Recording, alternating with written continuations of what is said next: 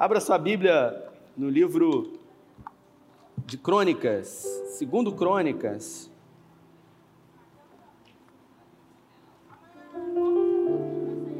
Segundo Crônicas. Ela vai botar no telão aí, segundo Crônicas, capítulo 32, verso 25. Nós estamos com uma agenda para esse mês de dezembro, onde o primeiro culto é a ceia do Senhor e nós vamos participar dela daqui a pouquinho.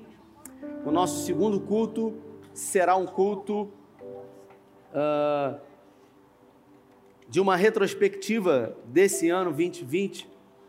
O terceiro culto será um culto de gratidão e o quarto culto nós teremos um culto profetizando 2021. E a próxima quinta, subsequente, uh, nós teremos o culto da virada às 22 horas. Ela colocou aqui, eu queria que você lesse junto comigo esse versículo, bem forte, se você pode.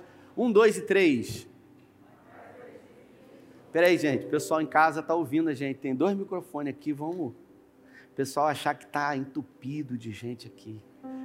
Finge que o pessoal vai editar lá mesmo ao vivo, agora a gente vai com força. Um, dois e três.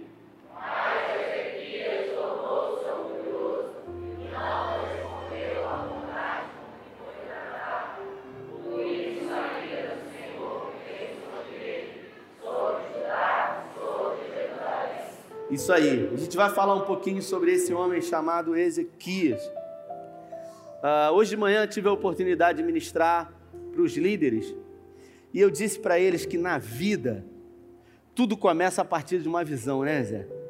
Essa visão ela pode ser consciente ou inconsciente, mas tudo na vida começa a partir de uma visão, Batista. De uma visão, e toda visão ela revela um tempo futuro que não aconteceu ainda.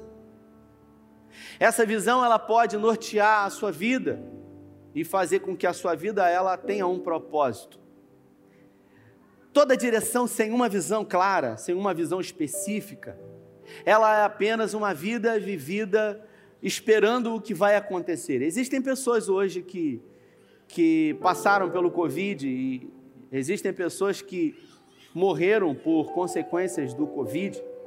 Existem pessoas hoje que estão passando pelo Covid e também existem pessoas, que é o meu caso, que estão aguardando a vacina. O mais importante é a gente entender que a vida não para, por mais que a gente deseje que às vezes ela avance, retroaja, o tempo, como dizia o profeta, o tempo não para.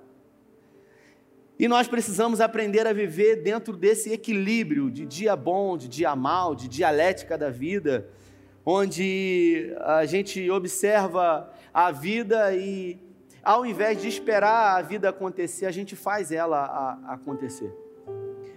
Ezequias ele foi o 13 terceiro rei da nação de Israel.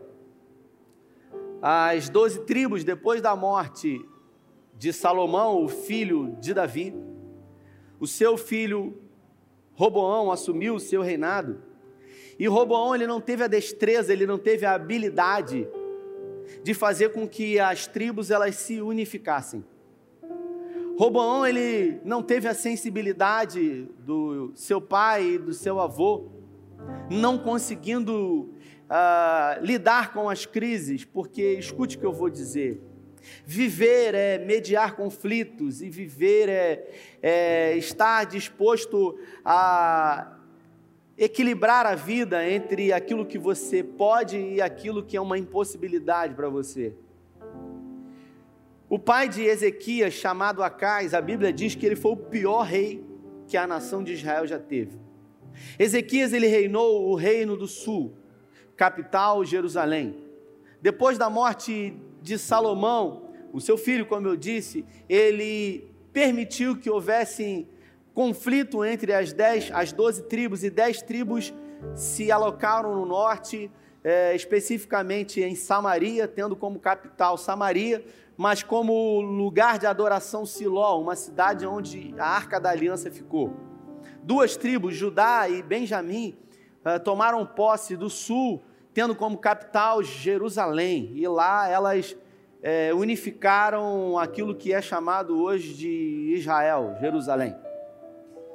Nós estamos falando desse tempo onde Acais era rei e foi o pior rei que a nação de Israel já teve, ao ponto de quando ele morreu, ninguém sequer lembrou da sua morte.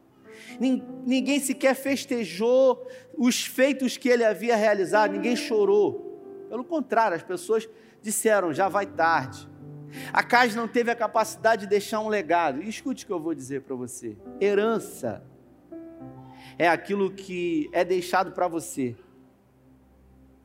Legado é aquilo que é deixado dentro de você, é deixado em você.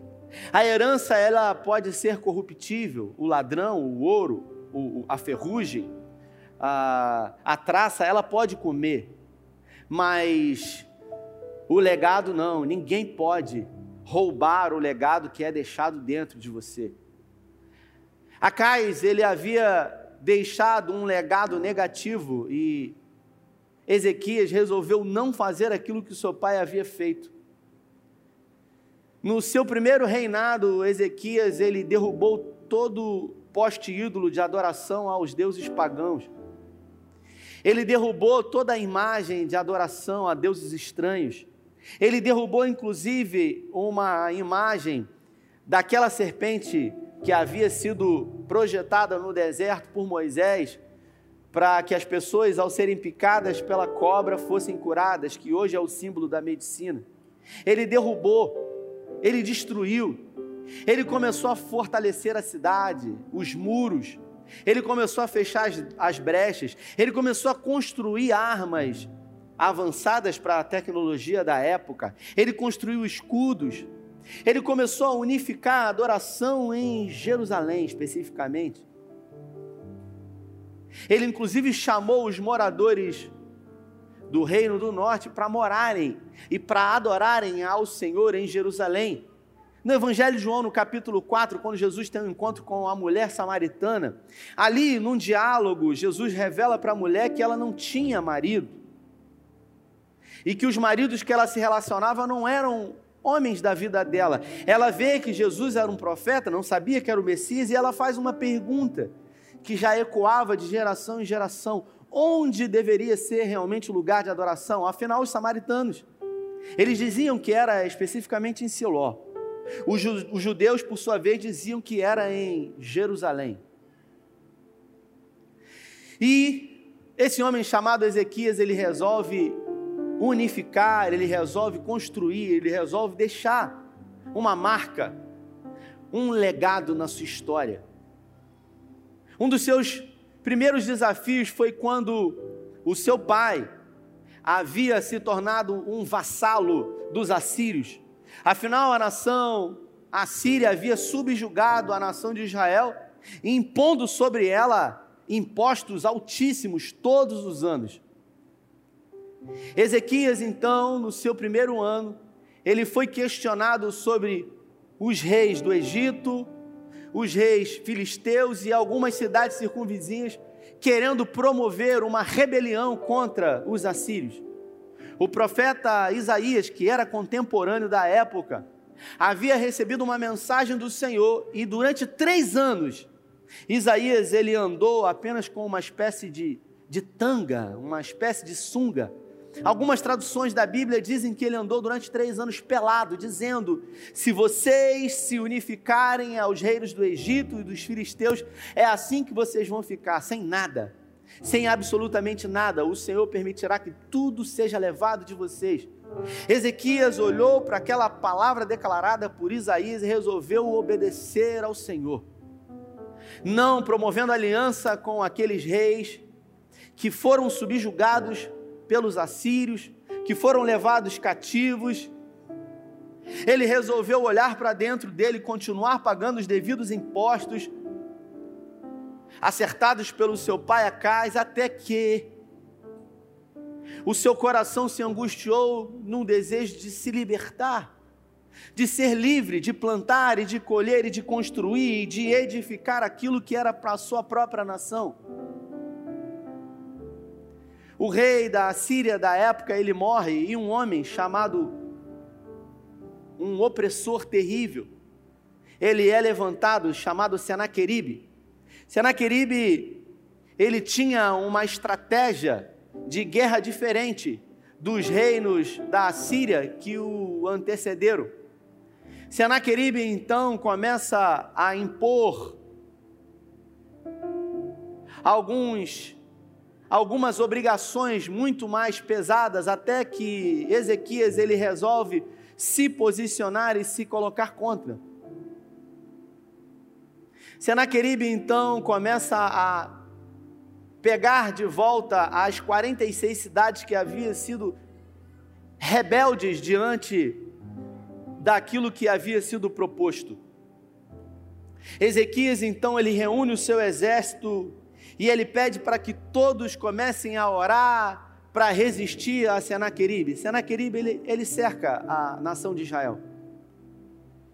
E durante algum tempo eles ficam ali até que Ezequias ele tem uma ideia de suprimir a água da nascente que ficava do lado de fora, fazendo um túnel por baixo da cidade antiga de Jerusalém, que até os dias de hoje esse túnel está lá, de 550 metros aproximadamente, fazendo com que os assírios eles torrassem no sol. Senaqueribe ele vai embora, e a Bíblia fala que tudo que Ezequias fez, o Senhor era com ele. Porque ele amava o Senhor e tudo que ele fazia para o Senhor, ele fazia de todo o teu coração. Me lembro que um dia preguei uma mensagem que tinha como título: O importante não é você começar bem. Porque existem muitas pessoas que começam bem, e no reino de Deus, aquilo que você faz no início é tão importante quanto o que você faz no meio e também no final. Existe um homem chamado Nicolau Maquiavel que ele disse que os fins justificam os meios, mas no cristianismo os fins eles não justificam os meios. Aquilo que você faz hoje é tão importante quanto aquilo que você faz amanhã. Então, Ezequias ele andou, ele caminhou, ele prosseguiu obedecendo ao Senhor e fazendo aquilo que era reto aos olhos do Senhor. Até que depois de alguns anos o rei Senaqueribe, ele reúne todo o seu exército e com uma fúria muito grande, ele se coloca contra Ezequias. Ele coloca o seu copeiro principal para gritar e dizer: Olha, nós estamos aqui amando do próprio Deus. 46 nações foram destruídas e a nação de Judá será a próxima. Por isso, a melhor coisa que vocês têm a fazer é se render. A Bíblia fala que Senaqueribe manda uma carta para Ezequias, humilhando Ezequias e também afrontando inclusive o próprio Deus. Senaqueribe pega aquela carta, se aproxima do rei Isaías, que era contemporâneo, e ele entra na presença do Senhor e ele pede ao Senhor, dentro da casa do Senhor, que o livre daquele mal. Deus então declara que nenhuma flecha seria lançada, que nenhum soldado morreria. E naquela mesma noite, irmãos, a Bíblia fala que um anjo do Senhor. A Bíblia não fala que foi um exército de anjos, nem fala que foi o anjo do Senhor, porque todas as vezes que a Bíblia diz o anjo do Senhor, essa configuração nos traduz que foi o próprio Deus. Assim como no Evangelho de Lucas, no capítulo 1, quando o anjo do Senhor se apresenta para Maria, trazendo a configuração do próprio Deus, aqui não. A Bíblia fala que no céu existem anjos, Existem arcanjos, existem querubins, serafins e alguns anjos específicos, como Miguel e Gabriel. Mas o texto diz que um anjo qualquer do Senhor, ele desceu aquela noite. E esse anjo ele matou 185 mil soldados do exército assírio. Um somente anjo do Senhor produziu vitória para o povo de Deus. O povo celebrou os reinos vizinhos agradeceram muito a Ezequias pelos feitos do Senhor. Deus deu a Ezequias um longo período de paz. Até que Ezequias já não era mais aquele homem que obedecia ao Senhor e que estava atento a fazer aquilo que era reto e justo aos olhos do Senhor. Escute isso, ele continuou sendo próspero, ele continuou fazendo e o Senhor continuou abençoando ele. Até que um dia, o rei do Egito manda uma carta para ele com um presente, dizendo para ele que gostaria de promover uma aliança. Uma espécie de aliança escusa que era vista muito mal aos olhos do Senhor. Ezequias ele recebe aquela comitiva e ele não só recebe a comitiva como os presentes e ele também apresenta toda a sua estrutura àqueles homens do Egito. Ele mostra os tesouros reais, ele mostra as câmaras do palácio, ele fala como era o processo de agricultura da época. Ele conta os feitos de todas as conquistas que ele, e não mais o Senhor, havia realizado. Não havia passado muitos anos, irmãos. E a Bíblia fala que Ezequias ele acabou adoecendo. Ele acabou contraindo uma enfermidade física. E o profeta Isaías, ele é chamado para declarar uma palavra para Ezequias. Isaías chega na presença de Ezequias dentro do palácio e diz para ele: Eu vim aqui amando do Senhor. E Deus manda dizer para você que essa enfermidade que você está aí, ela não é de vida, ela é de morte. Você vai morrer. Você não vai conseguir sair dessa. Então, por que, que Deus mandou eu vir aqui? Não foi para dizer que você vai morrer. Foi para dizer para você que você vai morrer e você tem a oportunidade de consertar a sua casa. Que você vai morrer é certo, mas você tem a oportunidade de consertar. A Bíblia fala que ao falar isso, Isaías saiu da presença. Ezequias se encontrava acamado, enfermo, e ele vira para o lado da parede e ele faz uma oração. Ele diz mais ou menos assim para o Senhor: Senhor, pelos anos que eu vivi de uma forma reta, de uma forma íntegra, de uma forma apaixonada, com a motivação certa diante do Senhor, não como hoje, mas como outrora, no passado, como na primeira vez, eu peço ao Senhor por misericórdia, que o Senhor não me tire a vida, que o Senhor me dê uma oportunidade de ter uma sobrevida. E a Bíblia diz que Isaías estava saindo do palácio, nem havia ainda chegado no átrio. E Deus então diz para Isaías: Volta lá, porque o meu servo fez uma oração e eu resolvi ouvir a oração do meu filho. E ao voltar lá, Isaías então declara que Deus resolveu, através da sua bondade, dar uma sobrevida para Ezequias, dizendo para ele: Você tem mais 15 anos de vida. Deus ouviu sua oração. E a primeira coisa que eu pergunto para você, diante desse tempo difícil de pandemia, diante desse tempo onde muitos queridos amados que estiveram no nosso convívio não estão mais aqui, infelizmente, por complicações do Covid ou pelo próprio Covid. A pergunta que eu tenho para você que está aqui é: se Deus desse a você mais 15 anos de vida, o que você faria? De que forma você lidaria com as suas finanças, com a relação com os seus filhos, com a sua família, sua esposa, com aquilo que você faz em prol da sua subsistência? Será que você empreenderia e começaria a produzir uma herança para que você possa deixar ao partir os seus filhos numa situação boa e tranquila? Ou será que você realmente se empenharia em deixar um exemplo, um legado para os seus filhos?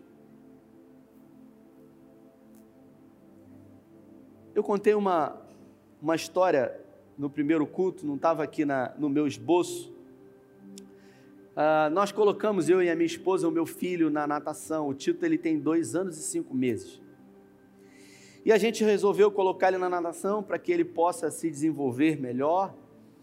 E quando a gente fez a inscrição no clube, a pessoa disse: tem a opção de fazer a natação em grupo, ou tem a opção de fazer a natação é, exclusiva com o professor. A minha esposa, a diferença não era muito grande, a minha esposa ela disse o seguinte: "Olha, eu acho melhor, Rafael, a gente colocar ele numa turma, num grupo, porque ele vai ter a oportunidade de interagir. O nosso filho ele precisa ter uma certa autonomia, ele precisa viver os desafios da vida e os primeiros desafios por menor que sejam, guardadas as devidas proporções, eu falei, vamos colocar. Eu me lembro que depois de algumas aulas eu levei o Tito e, e o Tito estava com um professor com três crianças. Irmãos, às vezes só eu com ele é difícil na água. Imagina um professor com três. Eu falei, meu Deus. E teve um momento que o professor deixou o Tito assim na piscina e começou a dar atenção aos outros meninos e eu fiquei num vidro em pé. Falei, meu Deus, ele está sozinho. E eu liguei para minha esposa naquele dia, eu falei: olha, nós vamos colocar ele individual com o professor, porque eu vi o professor não estava muito atento e ele podia de repente pular. E ela virou para mim, ela falou assim: Rafael, a gente precisa dar essa autonomia para ele. Ele não pode ser criado numa bolha, numa redoma, porque a vida é feita de desafios. Nós precisamos preparar o nosso filho para que ele possa aprender a lidar com os desafios da vida e por menores que possam ser esses desafios de hoje, vão fazer com que ele tenha habilidade e, e que ele possa ter a autonomia de se defender. Essa semana, na quinta-feira, ela me ligou desesperada dizendo: quase infartei. O tio estava com outro aluno e o Tito mergulhou e afundou. Puf! O outro professor gritou: pega ele. Aí ele pegou e levantou. Ele. Eu falei: pelo amor de Deus, nós vamos tirar ele, nós vamos. E ela falou: é um processo. Quantas são as vezes que nós queremos fazer isso com os nossos filhos? Super proteger. Não fazer com que os nossos filhos vivam os desafios, mesmo que menores, para que através das fases da vida eles consigam vencer. Quantas foram as vezes que nós sequer pensamos em verdadeiramente deixar um legado e não propriamente recursos financeiros? A maioria das pessoas que são bem-sucedidas hoje, irmãos, elas não vieram de um berço de ouro. Os que vieram são minoria. A maioria das pessoas que vieram de berço de ouro, a maioria, jogam tudo fora porque não tem a capacidade de dar o devido valor àquilo que recebeu. Eu resolvi trazer essa mensagem porque eu recebi uma mensagem pelo WhatsApp essa semana de um homem, de um amigo, de um amigo de muitos anos já que eu tenho. E esse amigo ele me mandou uma mensagem e ele disse assim para mim: Eu preciso muito da sua ajuda, Rafael. Eu estou vivendo uma fase muito boa da minha vida, muito boa, com muitas oportunidades. Mas a questão é que eu não quero mais buscar ao Senhor quando tudo vai mal, quando a dificuldade bate na porta, quando o desespero chega, porque hoje tem dinheiro na conta, tem saúde, tem tudo, mas não tem o desejo de estar na presença do Senhor. E ele disse para mim: Eu preciso de ajuda porque eu não quero correr, eu estou cansado de correr para a presença do Senhor. Quando a falta chega na minha porta, eu disse para ele: Você está nesse momento com um sentimento de culpa. Ezequias, ele recebeu uma sobrevida Assim como muitos irmãos queridos que conheço receberam uma sobrevida. Passaram pelo Covid, alguns tiveram muitas complicações, algumas pessoas que eu conheço, inclusive, foram entubadas por dias e receberam uma sobrevida, uma segunda chance, uma oportunidade. Se Deus desse a você e se você soubesse disso hoje, mais 15 anos de vida, o que você faria?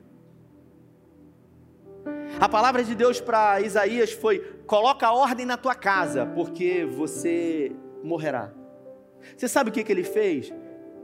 Ele fez aquilo que aquele filme que você deve ter visto um milhão de vezes na sessão da tarde, chamado Curtindo a Vida Adoidado. Eu era adolescente quando passava esse filme na Globo. Ele curtiu a vida adoidado, ele não quis saber de nada, ele se alegrou, festejou, e ele continuou dando as costas para o Senhor. Ele fez aquilo que ele queria fazer e ele não se preocupou sequer com a sua posteridade. De que adianta você viver uma vida aqui na terra e a sua descendência ser interrompida? Na terça-feira eu estive na sede em Niterói.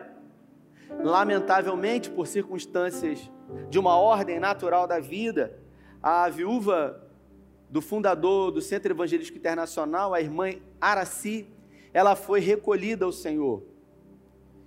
E por, por mais extra, extraordinária que pareça, ela não morreu de Covid-19. Havia contraído a doença alguns meses atrás, com 94 anos de idade. Ela conseguiu superar o Covid. E na terça-feira, especificamente na segunda-feira, ela almoçou com alguns netos. E depois de almoçar com alguns netos na sua casa, no seu apartamento em Caraí, ela se sentiu um pouco mal e resolveu deitar e chamou alguns netos e disse: Eu não estou me sentindo muito bem. E as pessoas que estavam lá relataram que ela suspirou duas vezes e ali ela morreu, praticamente em paz. Esse é o sonho de toda pessoa que sabe que vai partir, morrer sem sofrimento. Morreu em paz. E o que me, mais me impressionou, irmãos, naquele velório que eu tive a oportunidade de estar presente, haviam ali filhos que eram quatro do pastor Custódio Rangel. Haviam ali noras, haviam ali netos, bisnetos, esposas, namorados e namoradas dos netos, uma pequena multidão de pessoas, pessoas prósperas que Deus abençoou na vida. E o mais importante e impressionante que eu vi ali foi a unidade e todos eles serviam a Deus. O pastor Custódio Rangel Pires, quando ele decidiu fundar o Centro Evangelístico Internacional, ele não resolveu fundar porque ele queria abrir uma igreja. Ele já era pastor da Assembleia de Deus, ele era presidente da CPAD. Só que os filhos dele, quando começaram a crescer e namorar, começaram a namorar com moças com jovens que ao irem para a Assembleia de Deus, com todo respeito eu digo isso, eu estou contando uma história aqui, é um fato verídico. Na época a Assembleia de Deus proibia brincos, maquiagem. E os filhos do pastor Custódio Rangel disseram: Papai, a gente não vai mais para a igreja, porque ah, a gente não pode levar a nossa namorada, porque elas não podem usar brinco, não podem passar batom, e elas não querem ir, nós não vamos. E o pastor, pastor Custódio Rangel, ele disse, eu vou acabar perdendo os meus filhos. Ele se reuniu com a, a cúpula da Assembleia de Deus e ele pediu para que pudesse abrir uma congregação na época, que foi aberta, da Assembleia de Deus, em Caraí. E de uma forma respeitosa lá, os filhos dele poderiam congregar com as namoradas na época, que hoje são esposas, sem o constrangimento de serem impedidas. Você sabe como que é o nome disso? Preocupação de deixar um legado eterno para os seus filhos. E quando eu vi aquele velório, todas aquelas pessoas que servem a Deus, sem sombra de dúvida, ao ouvir a história da irmã Araci, eu disse: valeu a pena. Valeu a pena todo o sacrifício, todo o empenho, toda a dedicação desse homem e dessa mulher que construíram um legado que não pode ser roubado. Ezequias curtiu os 15 anos que ele teve 15 anos. E Isaías chega diante dele e diz para ele: Olha, porque você não soube aproveitar, porque você não soube ser grato. Tem como colocar o texto, Beta? Porque você não soube. Quer que eu fale qual texto que é? Segundo Crônicas, capítulo 32, verso 25. Porque você não correspondeu à bondade que chegou até você. Tem alguém lá em cima, gente?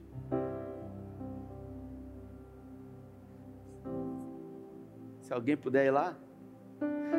Gente, será que eu fiquei? Tem mais alguém aqui comigo? Diz amém aí para eu saber que eu não estou.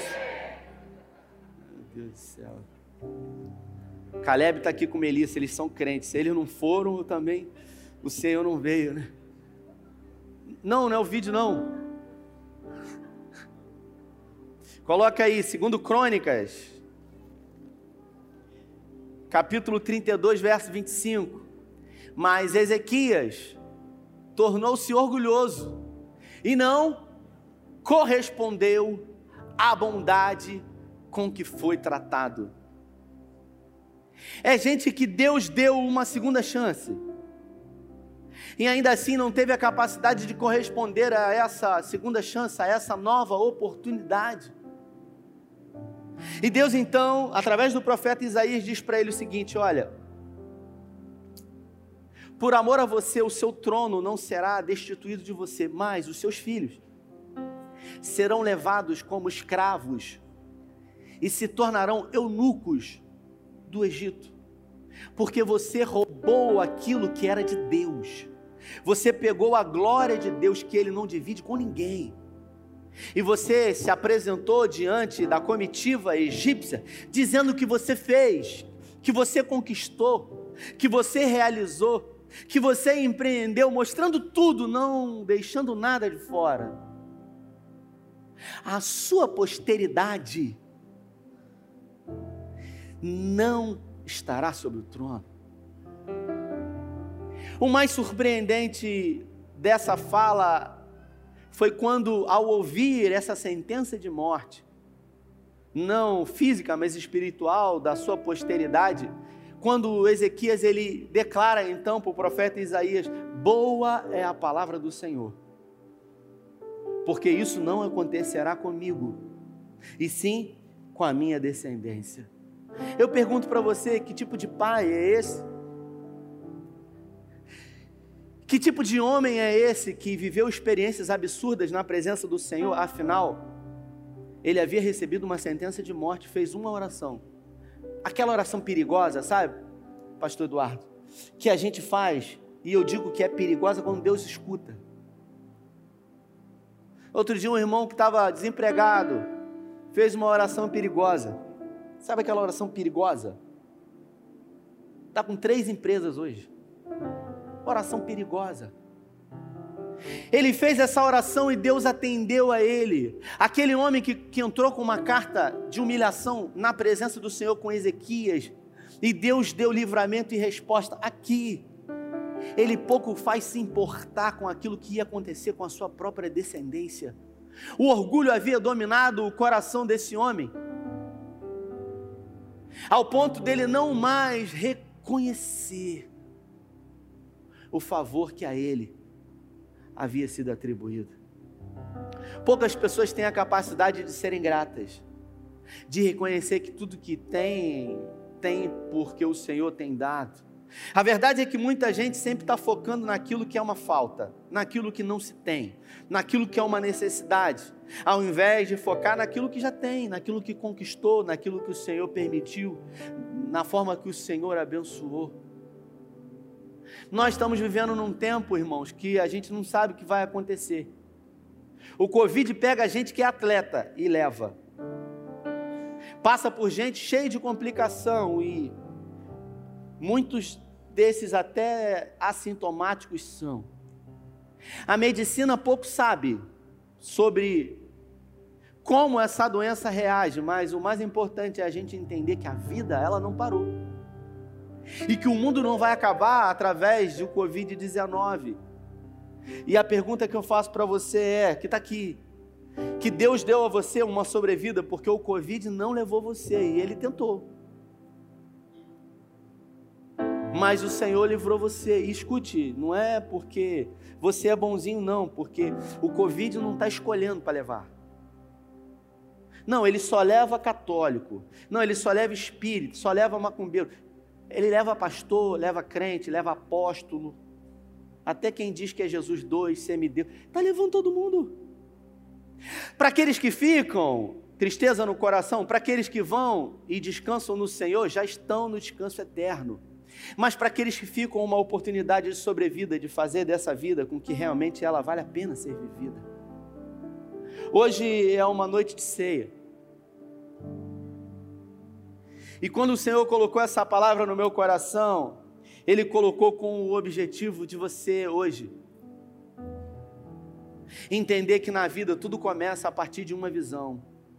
Uma visão que ela pode ser clara, racional, ou ela pode ser inconsciente. Agora, se você entra ou deseja entrar em 2021, vamos ver. Diz que a vacina chega em fevereiro, tomara. Até lá a gente vê e vai. Em Gênesis, quando Deus criou o homem, ele deu ao homem uma unção de governo. Não foi para ser governado, foi para governar. Ezequias ele se arrependeu a primeira vez. E Deus teve misericórdia dele. E na segunda vez ele não teve o mesmo coração quebrantado, porque ele se deformou. Porque a bênção se transformou em maldição. Porque o ter se colocou sobre o ser. Então, para nós que estamos aqui, fica a palavra de construir um legado. Eu respeito muito o lugar que eu piso de uma forma espiritual falando. Eu tenho pisado em lugares que pessoas que me antecederam construíram esse lugar com suor, com muita oração, com muita entrega, pastores que foram pastores desse ministério antes de mim, o próprio pastor Custódio Rangel, agora eu estou firme num propósito de construir um alicerce onde o meu filho Tito e os seus filhos irão pisar, e o nome disso é legado. Nós precisamos ter a responsabilidade de deixar um legado para os nossos filhos, porque nós vamos passar e vai chegar o momento deles de viverem e de fazerem dessa vida algo que realmente vale a pena ser vivida. Eu queria que você se colocasse de pé nessa noite.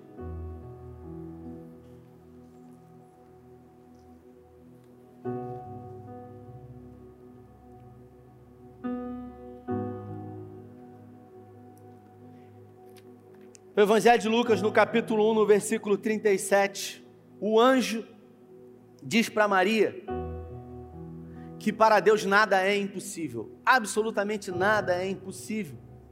Eu pergunto para você que está aqui hoje: se Deus desse para você uma sobrevida, e Ele deu, porque o Covid não levou você, a morte não te tragou. Esse ano de 2020, Satanás fez de tudo para matar você, para roubar você, para destruir você. Ele faz isso, ele é especialista. Todo dia ele levanta e ele fala assim: hoje eu vou acabar com a sua vida. É o papel dele. O nosso papel é permanecer de pé e falar: Ele não vai conseguir hoje, no nome de Jesus, mais um dia eu venci. Nós estamos diante de dias que vão findar esse ano, e a nós foi dada a oportunidade de ressignificar o passado, viver o presente e sonhar com o futuro, e equilibrar essas estações Viver aonde tudo acontece, não no passado, que já passou, não no futuro, que não existe, mas aqui no hoje, no agora. Vovó sempre dizia isso para mim: meu filho, quem planta, colhe. Se plantar semente ruim, vai colher fruto podre, mas se plantar semente boa, poderá colher frutos doces e saudáveis. Hoje é uma noite de ceia, uma noite de celebração, uma noite de memorial, e esse pão, ele representa algo que foi conquistado por amor a você. Você é livre. Você é livre para curtir a sua vida doidado, ou você é livre, se você assim entender, para viver uma vida que vale a pena. Escute isso. A salvação ela vem pela graça. E Efésios fala isso. A salvação é pela graça mediante a fé, para que ninguém se glorie nela. Quando Jesus ele morreu por você, Deus quis dar isso para você de graça. A salvação veio de graça, mas servir a Deus, servir a Jesus, vai custar de você tudo. Uma renúncia, uma morte para o mundo e uma vida para Ele. Exemplo para os seus filhos. As pessoas ao olharem para você, simplesmente ela tem que ver Jesus em você. Hoje Deus trouxe essa mensagem no meu coração para dizer para você que talvez daqui a 15 anos não sejam todas essas pessoas que estarão aqui, mas o mais importante é o legado que essas pessoas vão deixar. E eu gostaria muito, se puder botar de novo, Beta, eu gostaria muito que você tivesse a oportunidade de corresponder à bondade, ao favor que a você foi feito. Mas Ezequias tornou-se orgulhoso e não correspondeu à bondade com que foi traído, ao que, com que foi tratado. Seja grato, seja grata, priorize Deus na sua vida. Que ao acordar, a primeira coisa, a primeira ação seja para Ele. Porque quando ele resolveu fazer por você, ele pediu: Eu vou mandar Gabriel morrer, eu vou mandar Miguel morrer. Não, ele deu tudo que ele tinha. Ele deu o filho dele. E lá no Getsemane, quando o filho dele gritou: Pai, se possível for, aparta de mim esse cálice. Ele virou as costas para o filho dele e ele virou em direção a você, dizendo para você que tudo que ele fez foi por você. Você já parou para pensar se Deus tivesse ouvido a oração de Jesus no Getsemane? Você não estaria aqui não, Arthur. E eu também não, mas ele resolveu não ouvir o grito de socorro, de pedido de ajuda de Jesus. Isso é um favor, é uma bondade, e toda essa bondade e favor, ela precisa ser correspondida com uma vida que vale a pena ser vivida. Quantos estão aqui, digam amém.